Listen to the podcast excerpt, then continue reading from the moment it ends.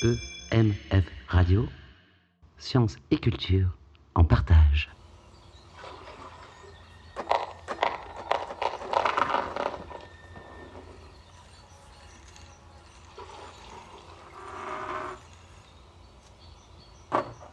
Du 19 au 22 avril 2022, l'équipe du lieu multiple a accueilli la résidence de création Arts et Sciences, Aposiopèse, avec le groupe Nuit originaire de Strasbourg.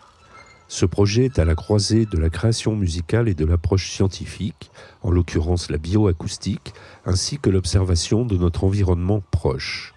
Il vise à nous immerger dans un paysage sonore qui porte nos marques, celle de l'activité humaine, et nous sensibilise avec un minimum d'attention sur les conséquences sur la biodiversité. Les nuisances sonores altèrent le fonctionnement des écosystèmes, pouvant aller jusqu'à tuer des animaux ou empêcher leur reproduction. Le travail de nuit s'inscrit dans cette démarche qui place l'écoute patiente et attentive en bonne place dans le processus de création. Ce cheminement rend également possible des connivences avec un territoire comme celui du Marais Poitevin et des structures culturelles à taille humaine comme Jazz à Poitiers, Le Lieu Multiple et Avolo. C'est donc l'occasion de jouer sur ces inévitables mouvements, mutations, transformations qui vont caractériser notre avenir pris dans un processus d'accélération des détériorations, résultat de notre inconscience, aveuglement et surdité de ces dernières décennies. Stéphane Clore, le violoncelliste du groupe, nous a accordé cette interview pour expliquer ce qu'est le projet Aposiopèse. Aposiopèse, donc c'est un projet qu'on qu'on mène avec le Quartet Nuit, donc qui est composé de Émilie Scriel, de Tom Malmandier et de Armand Le Sec, et donc du, du coup de moi-même. Donc c'est un quartet qui existe depuis euh, à peu près, euh, on fête nos trois ans là, je crois. Voilà, donc c'est avec accordéon, batterie, violoncelle et traitement électronique.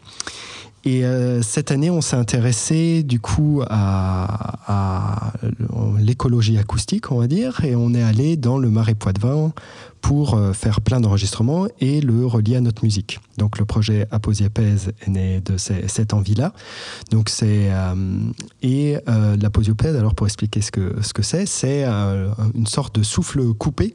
Donc devant, alors c'est souvent devant une œuvre d'art ou quelque chose de, très beau.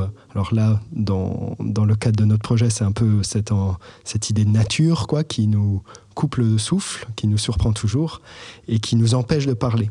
Il y a aussi un jeu de mots, enfin pas un jeu de mots, mais une idée un peu creusée autour de la notion de silence. Parce que du coup, pour un, côté plus négatif, l'écologie acoustique s'intéresse aussi aux impacts euh, de, l'être humain sur son environnement.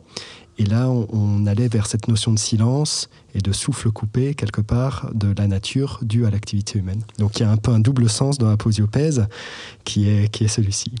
En une année, quatre saisons, est-ce que vous avez ressenti des choses? Parce que vous avez enregistré beaucoup, mais vous avez en- rencontré aussi beaucoup d'habitants, de gens qui sont sensibles à ces questions de variations sonores liées aux activités humaines. Alors bon, euh, ce qui est perceptible, c'est vrai dans le Marais, bon pour l'instant il nous manque encore la saison d'été qui va être faite avant la création en fin d'année, mais euh, ce qui est très perceptible en tout cas, euh, du moins de mon point de vue et avec Armand qui a fait les, les prises de son avec moi, euh, c'est euh, ben, il y a une activité humaine permanente. Ça veut dire qu'il n'y a aucun point du marais pour l'instant qu'on a réussi à explorer ou qui est absous en fait de, de son euh, lié à l'activité humaine.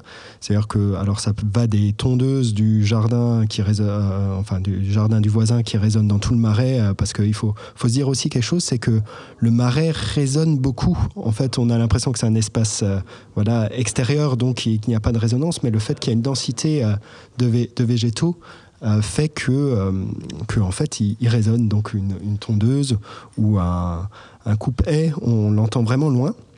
Donc il y a cette activité plutôt proche, il y a des activités liées à la circulation forcément, les voitures qui circulent dans tout le marais, vraiment aussi liées à l'activité touristique, donc euh, qui en été est d'autant plus prégnante, et euh, une activité aussi euh, euh, d'aviation. En fait, il y a, des, donc, des, avions qui passent au-dessus du marais, des avions et de ligne et militaires et de plaisance, donc autant dire que, que c'est chargé. Donc déjà, la, première chose, c'est que euh, on peut pas s'éloigner vraiment de, on ne, peut pas quitter cette activité humaine.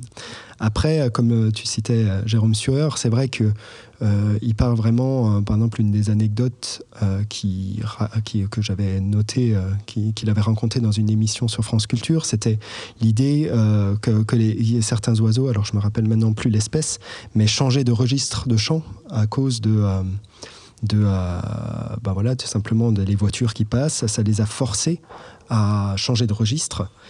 Et euh, ça cause vraiment de l'épuisement aussi. Donc, il y a vraiment une atteinte directe à la survie de l'espèce. Parce que, effectivement, si tu épuises, si l'activité humaine épuise certaines, certaines, euh, enfin, certaines espèces, bah forcément, celles-ci ont plus de mal à se, se reproduire, ainsi de suite. Ce que j'ai entendu aussi récemment, par exemple, c'est je crois qu'il y a euh, les moineaux de Paris ont réduit de deux tiers. Donc, euh, en fait, c'est vraiment une c'est vraiment quelque chose qui est omniprésent dans, nos sociétés maintenant. La façon, voilà, on, enfin, l'anthropocène est vraiment, on est vraiment plein dedans, quoi. On détruit notre environnement par notre par nos activités. Jérôme Sueur est même assez radical. Lui, il parle que de façon inéluctable, on va vers ce silence et qui avait déjà été euh, noté par une biologiste dans les années 60, euh, le printemps silencieux. Euh, ouais. Est-ce que est-ce qu'on en est là? Enfin, les, moineaux, c'est 60% de disparition. est-ce qu'on en est là déjà dans les marais poitevins par rapport aux activités humaines ou est-ce qu'il y a un peu d'espoir à se dire que si on travaille un petit peu un respect de l'écologie sonore naturelle, on pourrait revenir à des choses plus plus acceptables? Alors, euh, on peut toujours être euh, optimiste. C'est vrai que les, enfin, les actualités récentes des deux dernières années nous ont montré que des fois, bah, il y avait un trou dans l'activité économique et industrielle et, euh, voilà, qui pouvait aussi avoir des bienfaits sur l'environnement proche. Après, là, pour le coup, ça, me, renvoie à cet entretien que j'ai eu avec, avec Amandine Gasque, donc, qui travaille sur la euh, le son et les paysages sonores comme révélateurs des formes de biodiversité. Et euh, elle, elle me disait, et euh, je la rejoins complètement là-dessus, j'ai l'impression qu'on est dans une forme de sauvegarde de ce qui est actuellement, parce qu'on sait qu'on va le perdre.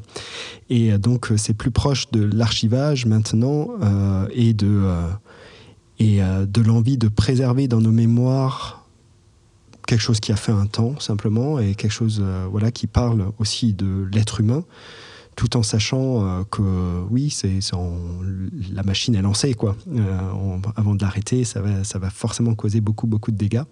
J'ai entendu récemment qu'il y avait le premier mammifère d'ailleurs qui, a disparu euh, à cause du réchauffement climatique. alors c'est un petit mammifère d'une île australienne. Donc en fait, c'est quelque chose qu'on va pas retenir. Alors c'est pas non plus le discours. Je pense pas qu'il soit non plus de dire quel horrible humain. Euh, c'est plutôt euh, une réflexion, une, critique plutôt politique des enjeux et de vers quoi on va euh, qui nous anime. parce que ce serait trop simple de, effectivement d'avoir une vision binaire du monde et c'est beaucoup plus complexe que ça. Et il y a des enjeux énormes là derrière et c'est voilà c'est ce qui nous anime, c'est plutôt ben, de pas laisser ces sujets en tout cas silencieux et en tant qu'artiste, en tant que musicien, s'y intéresser et, voilà remettre des formes de questionnement de société au sein de notre création.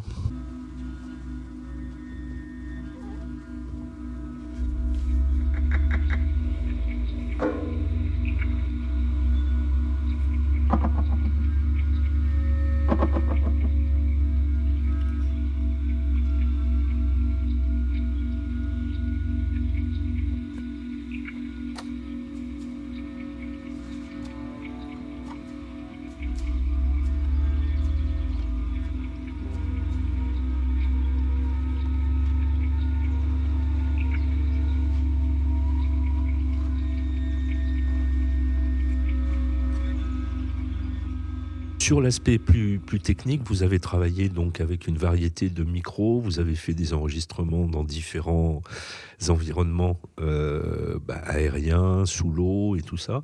Ça, c'est plutôt le, travail d'Armand, votre, votre ingé son, trafiqueur de, de, de, son, enfin, euh, numérique et électronique. Euh, Est-ce qu'il y avait une méthodo Comment vous avez travaillé un petit peu cette, moi, ce que j'appelle la cueillette de son, tout azimut? Alors, euh, bon, c'est une méthode euh, très empirique, c'est-à-dire qu'on commence par aller ouvrir les oreilles dans le marais et on, se prévoit effectivement plusieurs couches euh, de, de, de prise de son. C'est-à-dire qu'il y a le plus ou moins classique ORTF qui permet de prendre vraiment des paysages en stéréo ou en quadriphonie, qui permet vraiment de retranscrire voilà, une ambiance, un espace. Donc il y, a, vraiment cette idée de se déplacer dans différents espaces, voir ce qui, différents paysages, voir ce qui s'y passe, euh, recréer et, utiliser ça ensuite dans notre musique, non pas comme un décor, mais comme vraiment l'idée de, pénétrer un espace. Et il y a la couche, on va dire, un peu plus euh, euh, archéologique, ça veut dire qu'on va vraiment euh, fouiller euh, dans des petits matériaux, non plus des espaces, mais vraiment des, matières qu'on va essayer d'extraire du milieu. Alors ça, c'est une pratique plutôt musicienne, ça veut dire qu'on va enregistrer... quoi dire, par exemple, une souche de, une toute petite souche. Bon, là, ça pourrait être encore un- un- espace où on pourrait même manipuler des éléments, froisser des feuilles, froisser des choses qu'on retrouve, ou faire une prise sous-marine, donc euh, en mono, donc euh, s'approcher d'un animal le plus qu'on peut. Donc tout ça, c'est vraiment l'idée de, venir faire un, bah, le microphone, quoi, vraiment rentrer en micro dans un son pour en extraire un sample, une essence qui va nous servir ensuite de mat- matière première pour la musique.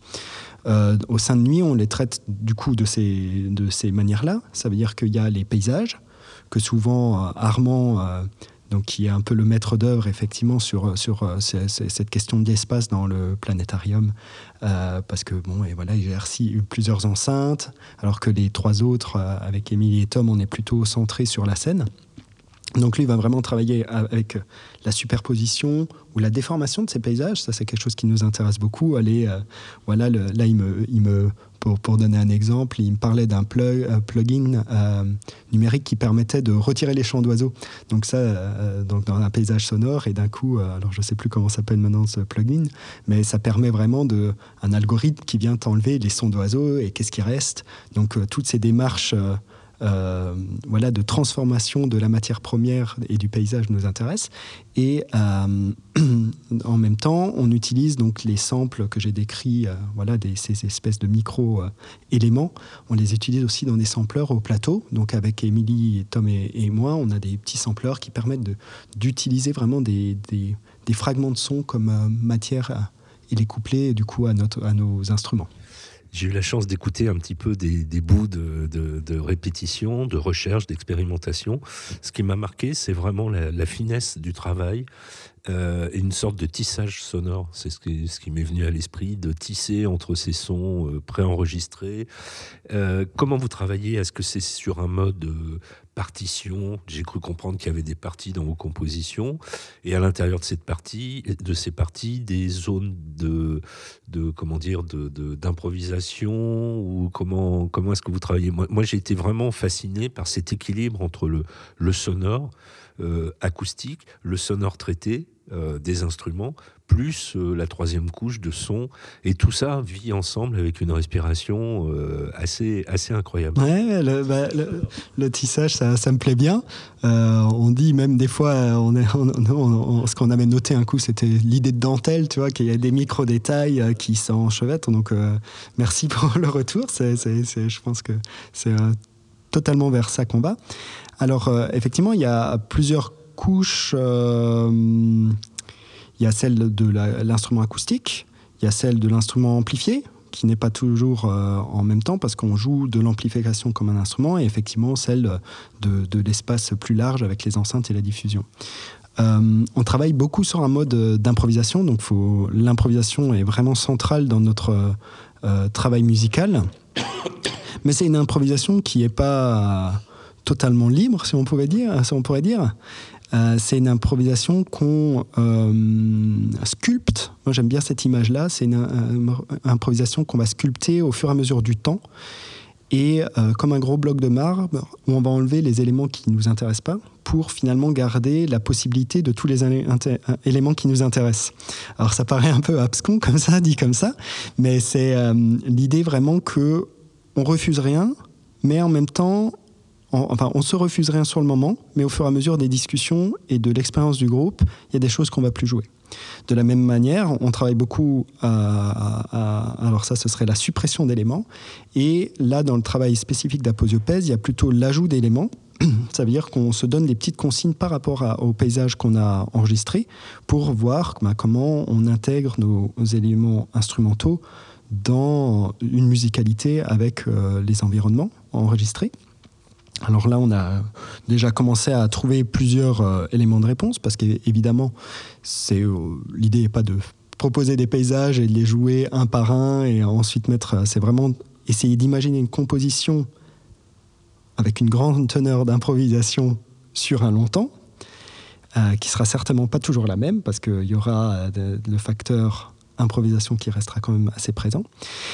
Bah là, pour dire très clairement, par exemple, on a un paysage d'avion euh, qui nous a intéressés, qui sera complètement dans le noir, une création très radiophonique. Ensuite, on va réintégrer des éléments euh, de l'ordre de la matière sonore qu'on entend. Ça, ça peut être une possibilité. Sinon, on a travaillé par exemple sur des morphologies euh, de sons. Ça veut dire, ce qui nous a intéressé, c'est la façon dont les oiseaux, par exemple, créent ces, ces chants un peu répétitifs, enfin pas vraiment répétitifs, ils, restent variables, mais euh, qui, reviennent de façon cyclique. Donc on a essayé de s'imaginer qu'est-ce que ça voulait dire pour nous, cette morphologie, de travailler avec un son répétitif euh, qui a toujours la même forme, mais qui varie légèrement, puis on en intègre. Donc c'est vraiment des inspirations. Euh, on essaie vraiment d'extraire toutes les, ces inspirations qu'on peut trouver dans cette matière première qui est le, qui est le paysage du marais Poitevin. Voilà, je dirais qu'on fonctionne à peu près comme ça. you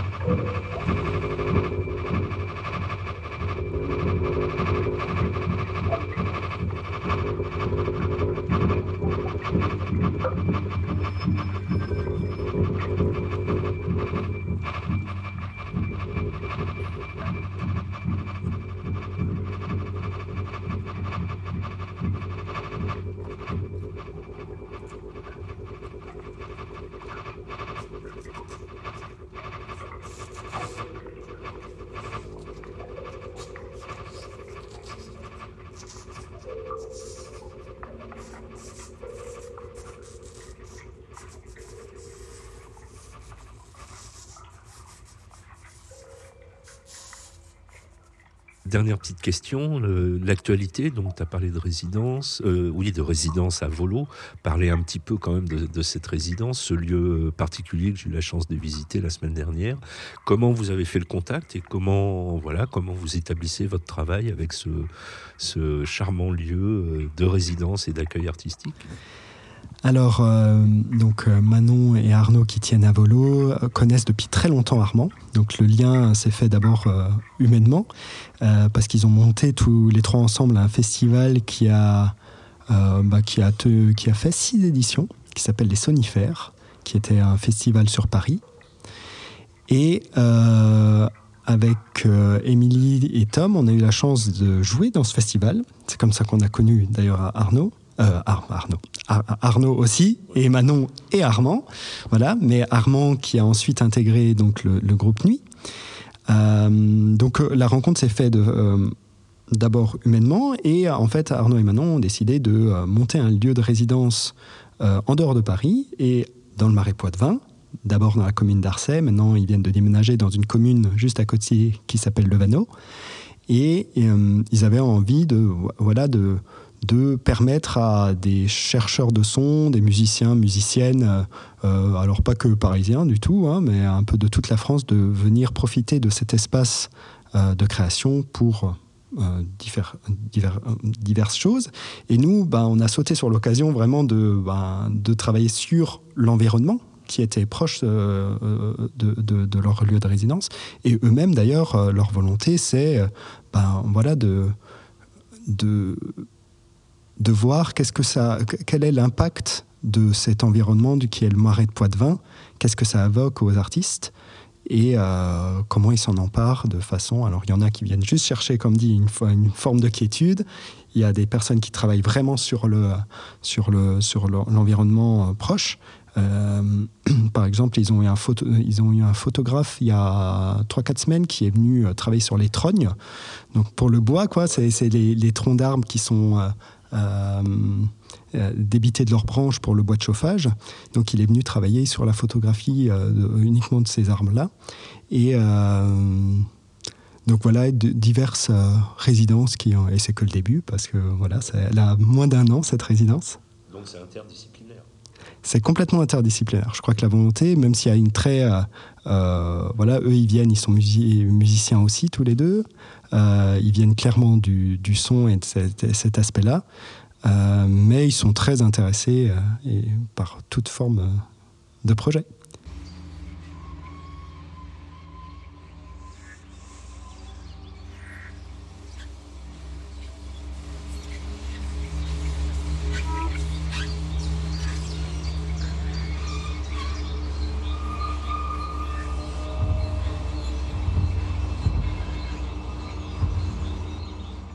Remerciements à l'équipe du lieu multiple à Antoine Canté de l'Espace Mendes France pour l'accueil culinaire tant apprécié de tous, à Manon Delfringer et Arnaud Guéry de Avolo, à Jazz à Poitiers en particulier à Inès Violet, avec Émilie Scriel, Armand Le Sec, Tom Malmandier du groupe Nuit et bien entendu Stéphane Clore pour ses instants partagés. Musique enregistrée en live lors de la présentation de sortie de résidence de nuit au Planétarium le 22 avril 2022. Interview, montage de Patrick Tréguer pour le lieu multiple et EMF Radio. Réalisé en avril 2022.